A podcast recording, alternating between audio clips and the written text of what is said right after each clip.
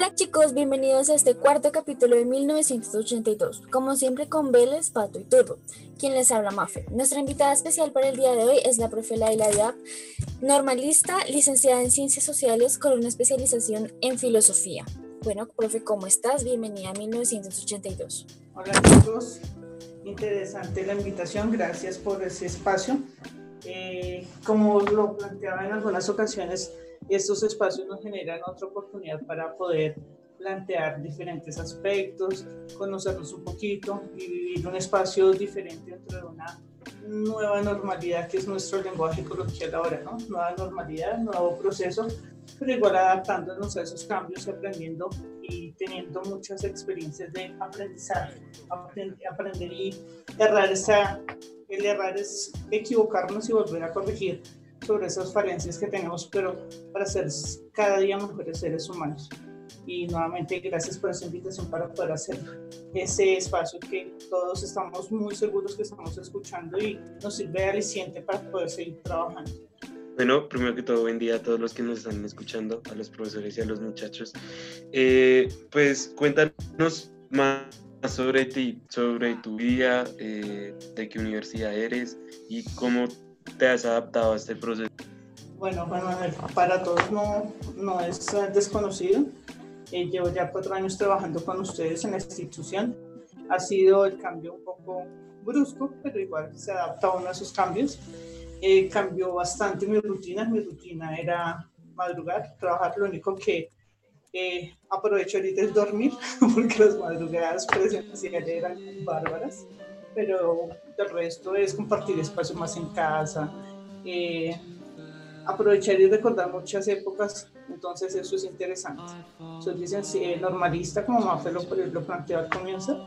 Eh, estoy normalista, quiere decir que me preparé mientras iba haciendo mi bachillerato para ser docente, mientras normalmente veía eh, las asignaturas que usted conoce y usted maneja, veía desde grado octavo seis asignaturas más y me gradué de bachiller y me gradué obviamente de profe, recibí dos títulos el día de bachiller.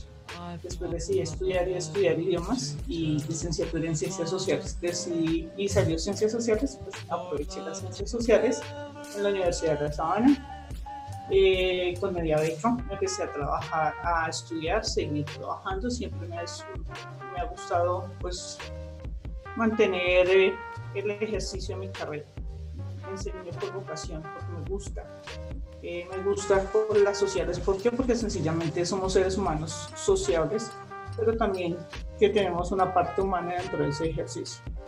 Bajo esa condición, entonces, ya después, mi sueño dorado siempre había sido dictar filosofía. Siempre que empezaba a trabajar, veía a los profes, a mis compañeros, colegas de filosofía ya, y yo decía, ¿cuándo estaré yo por allá? ¿Cuándo me tocará el turno? Y decidí hacer la especialización en la Javeriana sobre filosofía filosofía para niños. Lideré dos años en otro colegio todo el programa de filosofía y es muy enriquecedor. Ahorita estoy apoyando en parte algunos procesos de filosofía para niños con, los, con las clases de preescolar y primaria en la sede. Entonces eso es muy enriquecedor. ¿Qué más? Pues no más así interesante, interesante de mi vida, compartiendo experiencias con los chicos, aprendiendo con cada uno de los grupos que cada año los aprenden a uno más con sus pilatunas, sus aportes, todo eso hace que el ser humano crezca cada vez más. Qué bueno, profe, pero ¿cómo te sientes enseñando en este modo online, por así decirlo, a través de una pantalla? ¿Cómo te sientes y qué medios has buscado para llegar eh, al, al estudiante? Luis Juanca, te cuento que para mí fue muy complicado. O sea, lo que fue el primer mes eh, finalizando marzo, para mí fue caótico literalmente. Porque pues igual, si uno conoce y no es que se crea uno el experto en, en, la, en la parte de tecnología, en la parte virtual. Sí me dio bastante duro ese proceso, pero igual, gracias a Dios, aquí en mi casa tengo mi sobrina y mi sobrina era mi asesora en esos momentos. ¿Qué hago con esto? ¿Qué hago con aquello? Y fui aprendiendo. Entonces, dentro de ese proceso o a veces cogí a mis compañeros por el chat, socorro, ¿qué hago con esto? Socorro, auxilio. Pero entonces es un proceso que yo siempre he dicho, uno se adapta, uno tiene que acostumbrarse y nunca me ha gustado que me digan, hágalo así o venga, le ayudo y lo conecte. Por ejemplo, cuando empecé a utilizar la plataforma de Zoom, no, hágalo así.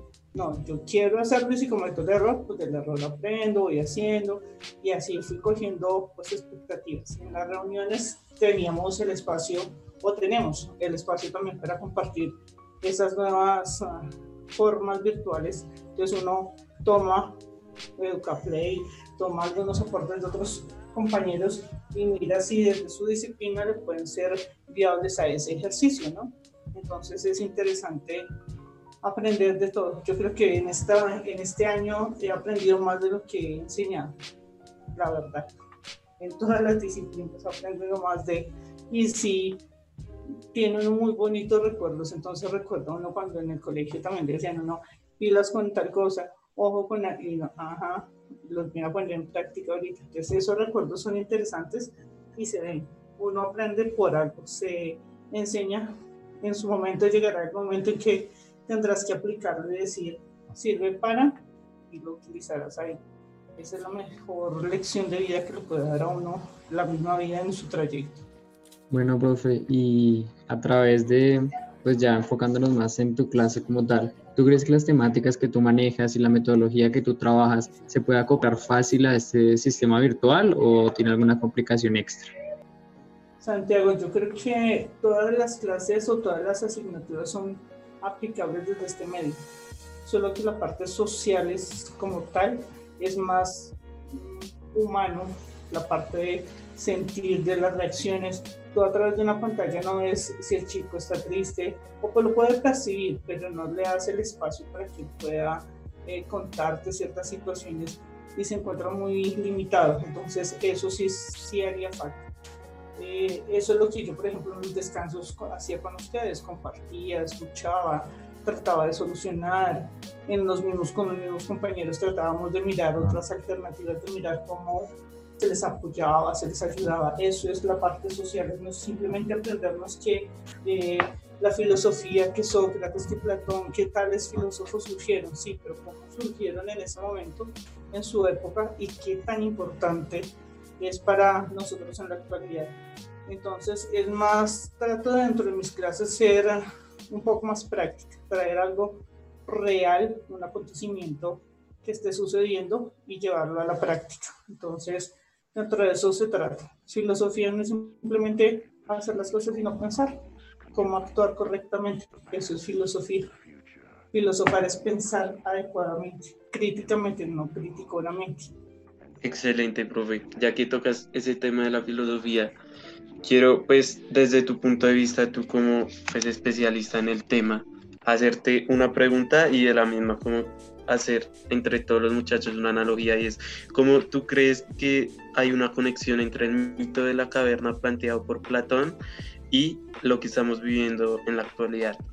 Palma, facilísimo. Cuando yo te decía ahorita, con, le decía a, Santiago Pequeño, la filosofía era pensar. Cuando hablamos del mito de la caverna Platón, estamos diciendo que es una alegoría sobre nuestra realidad, que tanto conocemos de nuestra realidad. Entonces, el mito de la caverna simplemente es un autor filosófico, un pensador, corrijo, pensador filosófico en ese momento, que es Platón, y empieza a surgir a través de un mundo generado a través de las ideas. Ese mundo de las ideas, que son algunas muy perceptibles, que para él sería el mundo sensible, lo que tú sientes, lo que tú respiras, el aire, lo que en alguna clase discutíamos nosotros en, décimo, decíamos que eh, el agua existe, la naturaleza, todo ese proceso se desarrolla a través de una idea que tú ya tienes planteada, que te han enseñado a través de un conocimiento de grado preescolar y vas avanzando.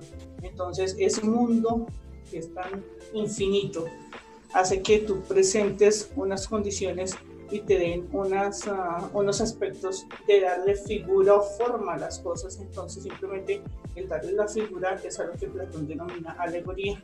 Es darle ah. una solución, una condición específica o darle una representación que signifique algo para esa persona. Entonces, eh, en este momento, si yo hago esa connotación, estaría diciendo qué tanto he aprendido yo desde mi espacio, mi entorno decía yo al comienzo de esta edición, rico porque me duermo un poquito más, no madrugo tanto, ok, pero dentro de ese ejercicio, el no madrugar, estoy haciendo un proceso de, eh, en mi cabeza de una idea de cómo ir preparando el día a día durante para tres sesiones de clase, cómo las voy a organizar, con qué ideas me llegarán frente a la temática que vayamos a trabajar. Entonces, eh, es manejar ese aspecto desde la realidad y traer algo que surgió años atrás a un proceso actual.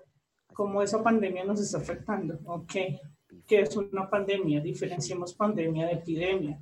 Eh, diferenciemos diferentes componentes. Entonces, yo partiría del ejercicio muy elemental. Es que si no cumplimos las normas, si no las hacemos, ¿cuándo nos vamos a, a proteger? Las noticias nos dicen muchas cosas, sí, pero entre esas noticias está en tu pensamiento mirar qué es lo sensible, lo realmente importante y lo no sensible, y es donde el mito de la caverna cobra mayor relevancia. ¿Qué es lo importante? protegerte y cuidarte o simplemente salir y hacer el desorden. Entonces, es lo que para Platón sería el mundo sensible y el mundo inteligible. Sensible porque tú sabes qué hay, que es protegerte, inteligible. Como no me toca todavía, no me, ve, no me he visto afectado, entonces omito ciertas normas y no pasa nada. Entonces es jugar con esa dualidad o ese proceso de desarrollo. Y así plantean Platón muchos aspectos y dentro de esa analogía me pareció interesante la temática, entonces decía yo, interesante ver cómo de diferentes um, ramas o aspectos tiene un símbolo, un símbolo, esa alegoría que representa ese mito. Y sencillamente, quienes hemos leído un poco de Platón, sabemos que el mito de la caverna está en una caverna completamente y las personas que están allí aisladas, los que están desde su nacimiento, encadenadas, solo tienen una torcha, una luz esa es su luz interior. Cuando el sol, y tiene la simbología del sol, da el rayo y puede salir de esa caverna. ¿Cuándo sales tú? Cuando tienes la opción de protegerte y cuidarte frente a esa pandemia, de tener unas medidas previas a ese proceso. Entonces te cuidas, te proteges y estás dentro de ese desarrollo, previendo que ese sol lo dimensiona Platón y lo, lo representa desde la parte alegórica en estos múltiples rayos infinitos a una multiplicidad de conocimiento. ¿Cómo lo asumes tú y cómo lo perfeccionas dentro de ese desarrollo? Ese sería como uno de los pequeños puntos que podríamos trabajar desde Platón, porque es un mundo de ideas. Si hablamos de mundo, estamos hablando de la infinidad de conceptos. Ese sería ahí como mi aporte. Bueno, profe, y resaltando lo que tú comentas acerca de, de, las noticias, de los medios, ¿tú crees que a lo mejor en la actualidad en la que vivimos, en el sistema afortunadamente o desafortunadamente capitalista en el que nos encontramos, ¿tú crees que puede que nuestra vida sea solo como una gran analogía hacia esta alegoría del mito de la caverna? Esta alegoría de la caverna, que simplemente nos dejamos guiar por lo que comentan algunas personas, por lo que nos dicen y dejamos de experimentar nosotros mismos lo que es la misma vida. Yo creo que el tomar Santiago esa alegoría es más la invitación a, a mirar qué estamos capaces que estamos siendo nosotros capaces de cambiar. En las anteriores eh, emisiones, ustedes preguntaban qué se puede cambiar. Es este momento, el momento de cambiar esa percepción, el comer entero, literalmente de lo que se decía o se dice de X o Y personaje o de la situación en la que estamos. Entonces, somos conscientes de que realmente eh, es válido esa información. Yo siempre les he planteado la condición. Eh, tengamos condiciones en cuanto a que todo lo que nos dicen simplemente no hay que tragarlo entero, simplemente es digerirlo, como decantarlo, poner un coladorcito y decir de eso que me sirve.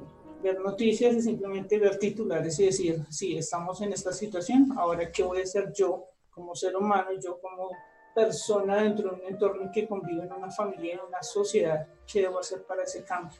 ¿Está en mis manos hacer ese cambio? Sí, yo lo estoy haciendo desde las aulas virtuales con ustedes pero tengo que estarlos motivando a que ustedes sean mejores seres humanos y que vayan buscando esa, ese sentido humano y no simplemente, venga, compremos, ¿qué más gastamos? ¿Qué más hacemos? Eh, el día sin IVA me pareció a mí desastroso y yo creo que es un tema que le puede sacar un provecho a todos, pero simplemente que prima la necesidad de tu vida. Entonces, esos factores son lo que es ah, muy relevante en este momento y yo siempre lo he trabajado, y siempre se lo he planteado en cualquier núcleo social en el que esté con mis compañeros, con mis estudiantes. Hey, la opinión de tu compañero cuenta. Hey, respetemos la opinión del otro. hey, falta tal cosa. Entonces, esos aportes hacen que tú seas mejor ser humano cada día y que pueda ser crítico frente a las situaciones y decir, no me sirve este gobierno, no me sirve esto, y tomar una decisión asertiva frente a ese proceso. ¿Qué cometí errores? Pues se cometieron los errores y se aprende de ellos, simplemente. Entonces, generar ese cambio y esa condición de hacer las cosas bien hechas. Es como mi aporte a nivel personal. Eh, bueno, profe, muy interesante, pero ya como en tu opinión personal y ya pues profesional, eh, pues tú qué crees que es más importante, pues según el mito de la caverna, el mundo sensible o el mundo inteligible?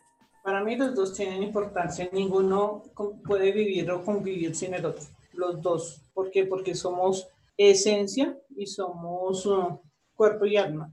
Cuando ese subconsciente te dice a ti que las cosas no están funcionando, es porque algo no está funcionando. Entonces, dentro de ese ejercicio, ese es tu mundo sensible, el que te dice, uy, la embarré, y como que te cuadras y como que miras que, cómo sacas esa situación de, del entorno, ¿no? Entonces, eh, ya el tomar razón frente a esa situación te hace ser un, y tener un mundo inteligible, algo más real, algo que puedas concretar y corregir esa situación. Entonces, frente a esa corrección, ya tú eres capaz de razonar de una forma más consciente y por eso los dos dentro del mito de la caverna tienen vital importancia. ¿Por qué?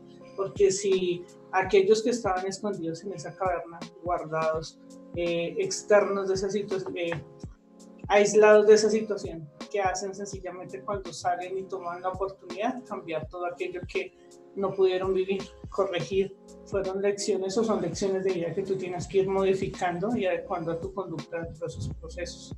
Entonces, para mí, dentro del proceso y en todo ser social, los dos son completamente, uno depende del otro. No pueden dejar de estar uno por un lado y el otro por el otro. Seríamos seres irracionales.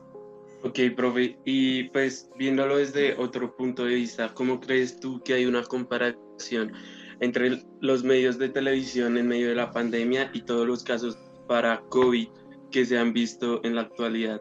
Si yo tuviera que hacer esa comparación, diría que lo inteligible sería todo lo que nos brindan los medios de comunicación, todo lo que conocemos, los muertos, los recuperados, las jornadas que se hacen de sensibilización, las muestras que se toman, todo eso es algo real, algo que está latente dentro de nuestro entorno, que no lo vivimos directamente, pero sí lo estamos evidenciando que desde la parte sensible del mundo sensible es llegar a ser conciencia cada uno de nosotros qué tan importante es protegernos y cuidarnos así no salgamos con tanta frecuencia de casos.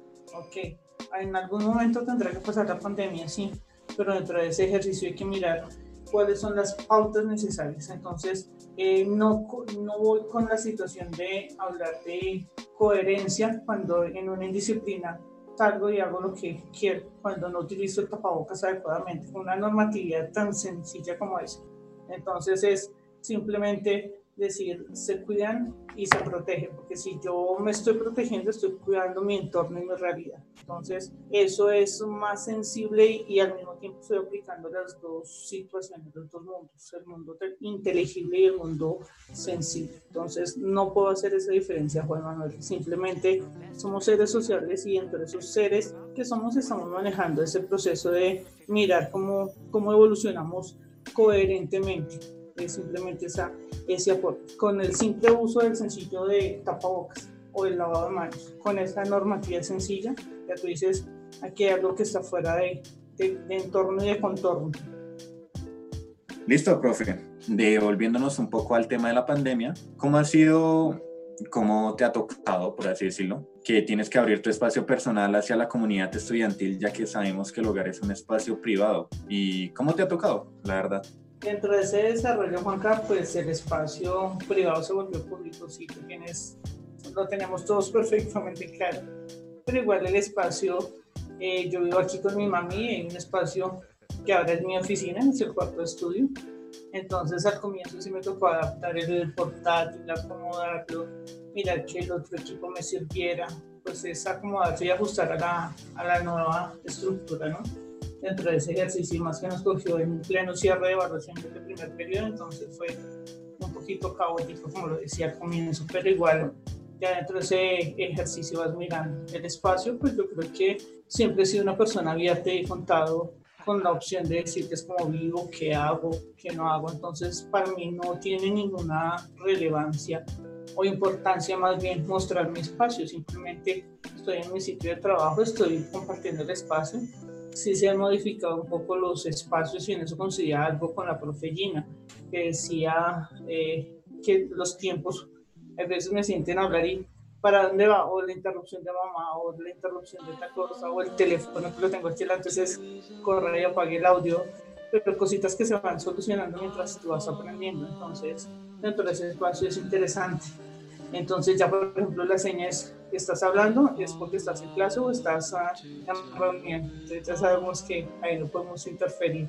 La puerta pues permanece cerrada. Tengo buena luz, está el espacio, tengo mis elementos cercanos preparo pues, lo que necesito el día anterior para mis actividades y listo. Esa es mi, mi dinámica dentro de la jornada. Estoy pendiente de dar informe. Sí, a veces me satura bastante el chat y me estresa el, el, estar contestando que estoy sin internet, que, que profe, que hago, que no puedo ingresar, pero igual yo sé que esa es una de mis funciones. Entonces procuro organizar y darle prioridad a esos aspectos que también como ustedes, soy afectada que a veces cae la red, en fin, cosas que uno tiene que solucionar. Soy el puente de comunicación entre mis estudiantes con la comunidad, entonces lo hago la mejor, con la mejor disposición y mejor actitud. Entonces, por ese lado es simplemente aprovechar esos espacios y, y sacarle el lado positivo. Eso sí, destacaría esa condición, es buscar lo bueno de este confinamiento. Siempre le buscamos el lado, ay, es que tantos muertos, tantas cosas, tantas... Pero miremos, hay un espacio para compartir en casa, hablar, mirar, adelantar cosas que, eso sí, el trabajo se nos triplicó, pero igual el espacio hay que aprovechar de darse sus tiempos también para ese ejercicio. Entonces, creo que siendo una persona abierta y sincera es una forma de mostrar en realidad que lo que se decía ya presencialmente es lo que es la profe una persona que busca que ustedes integren, que sean mejores seres humanos dentro de sus procesos de formación, no más. Muchas gracias, profe, y nos dio mucho gusto tenerte en este capítulo. Y para todos nuestros oyentes, ¿qué es más importante, el mundo sensible o el mundo inteligible? No olviden comentarnos en Instagram y comentarle a la profe en sus clases. Nos encuentran como 1982 raya al piso IM raya al piso. Nos vemos en el siguiente capítulo con más invitados. Cuídense mucho.